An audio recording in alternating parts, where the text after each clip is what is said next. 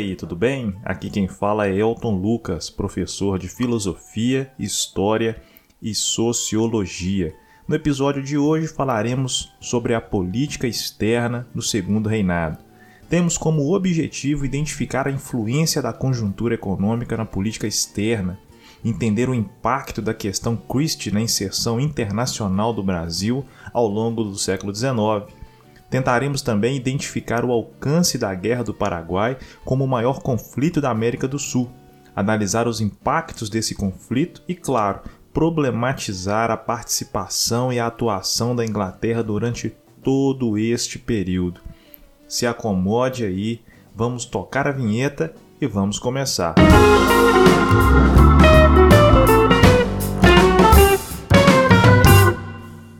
Já acomodados, mas antes de iniciarmos a explicação sobre a questão Christie e dar continuidade aos pontos mencionados, eu gostaria de fazer uma contextualização. Apresentar, por exemplo, o aspecto econômico que o Brasil vivia naquele período. A economia brasileira naquela época era muito próspera, estava em larga expansão. A Inglaterra tinha um interesse particular e ficava de olhos abertos aqui para o Brasil porque os produtos ingleses chegavam aqui no Brasil, eram consumidos aqui no Brasil.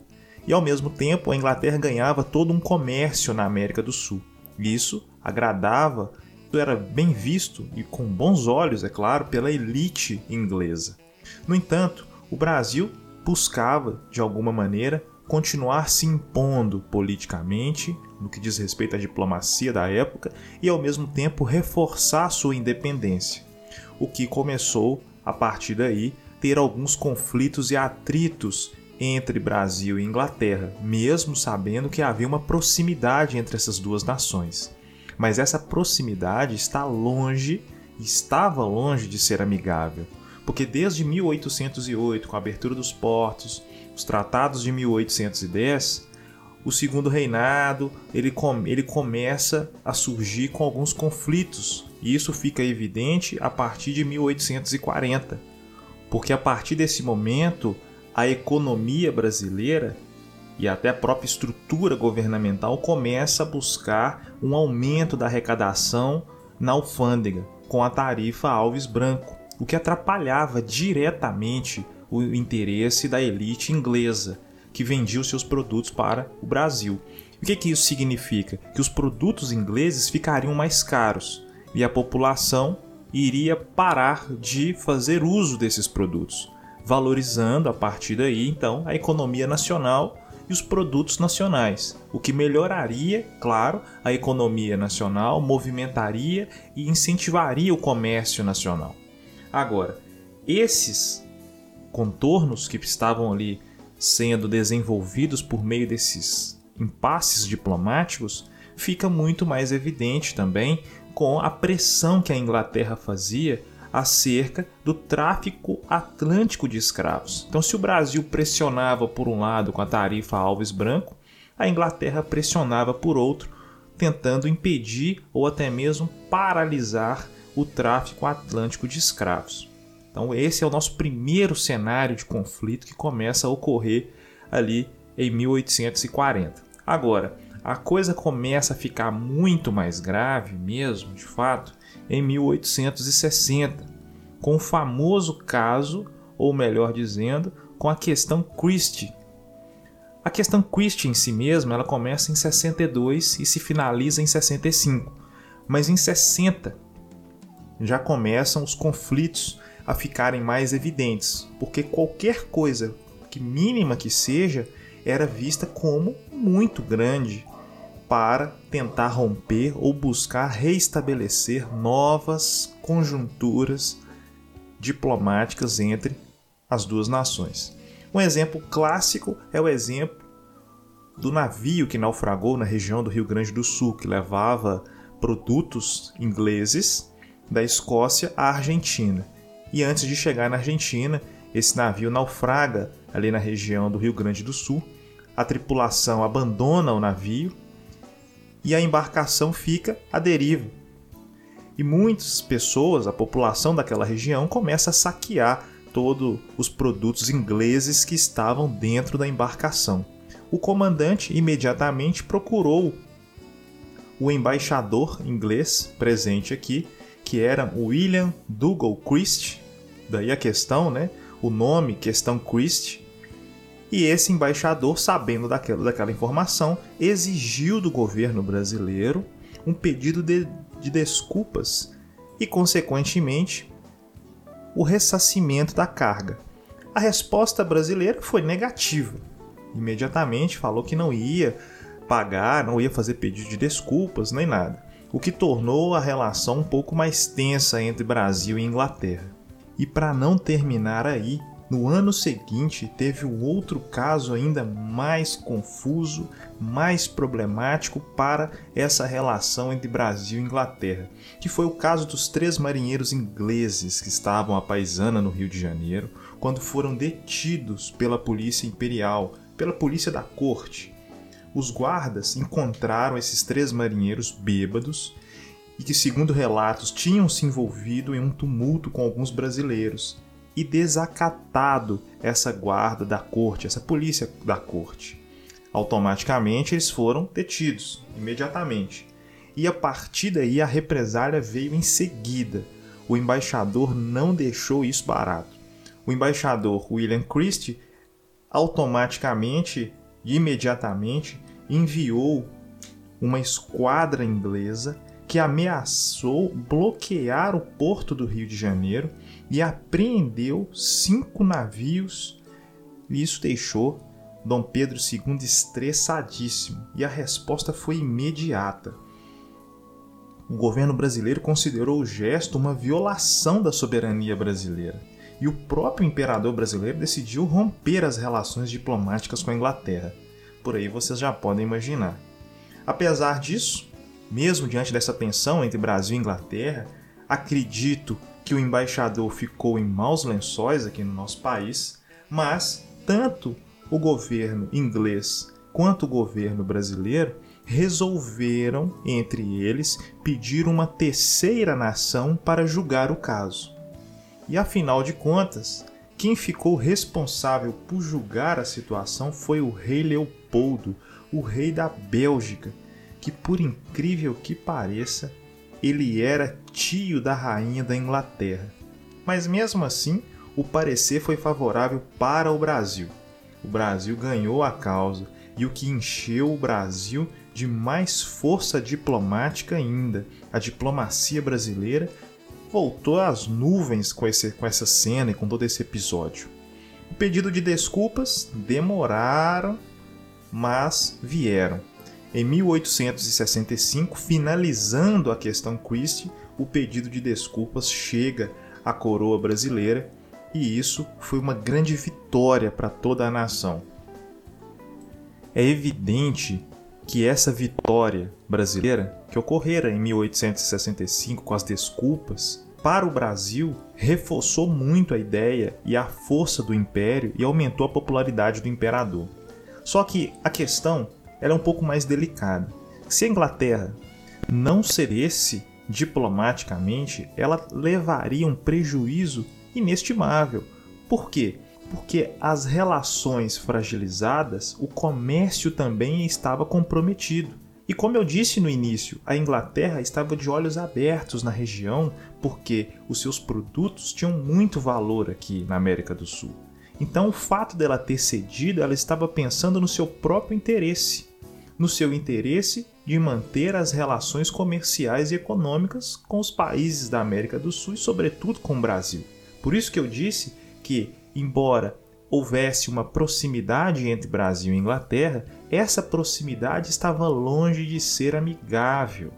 E foi por isso que em 1865, além de o pedido de desculpas terem chegado à coroa brasileira, foi o período onde as relações entre Brasil e Inglaterra foram restabelecidas. E se desde os anos 20, por exemplo, na América do Sul, sobretudo a região cisplatina, já havia uma série de hostilidade, um exemplo clássico disso são os processos de independência no Brasil e na América do Sul.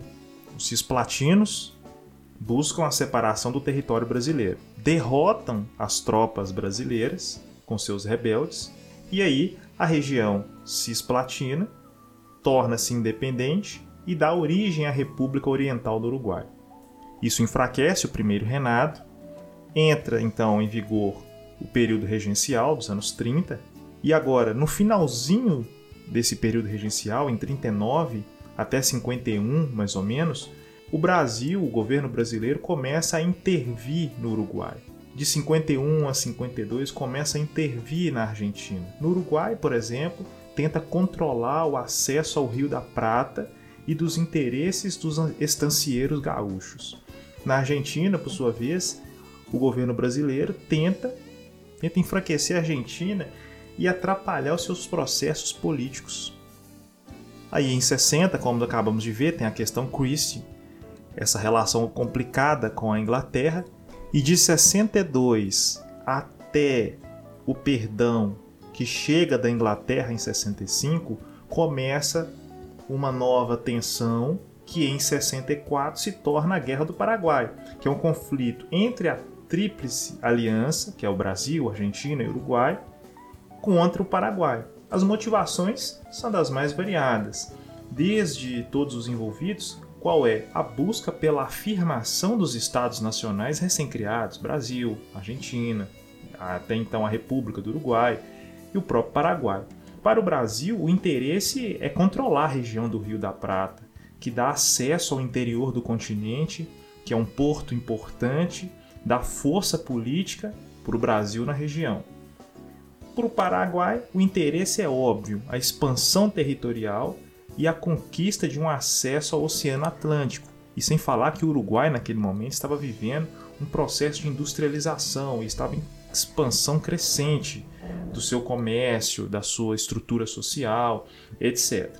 Agora, o caminho para a guerra, a intervenção brasileira nas eleições do Uruguai em 64, o desrespeito brasileiro às restrições paraguaias para a navegação no rio do Paraguai, também em 64, a captura do navio Marquês de Olinda pela Maria, Marinha Paraguaia em 64, todos esses contextos contribuíram para a Guerra do Paraguai. O Brasil, depois da questão Christ, depois de toda essa tensão política, de, de depois de ter vindo o parecer favorável do rei Leopoldo para o Brasil, a pompa brasileira de autoafirmação de uma potência inquestionável na América do Sul faz com que o Brasil tente se impor cada vez mais na região sul do continente.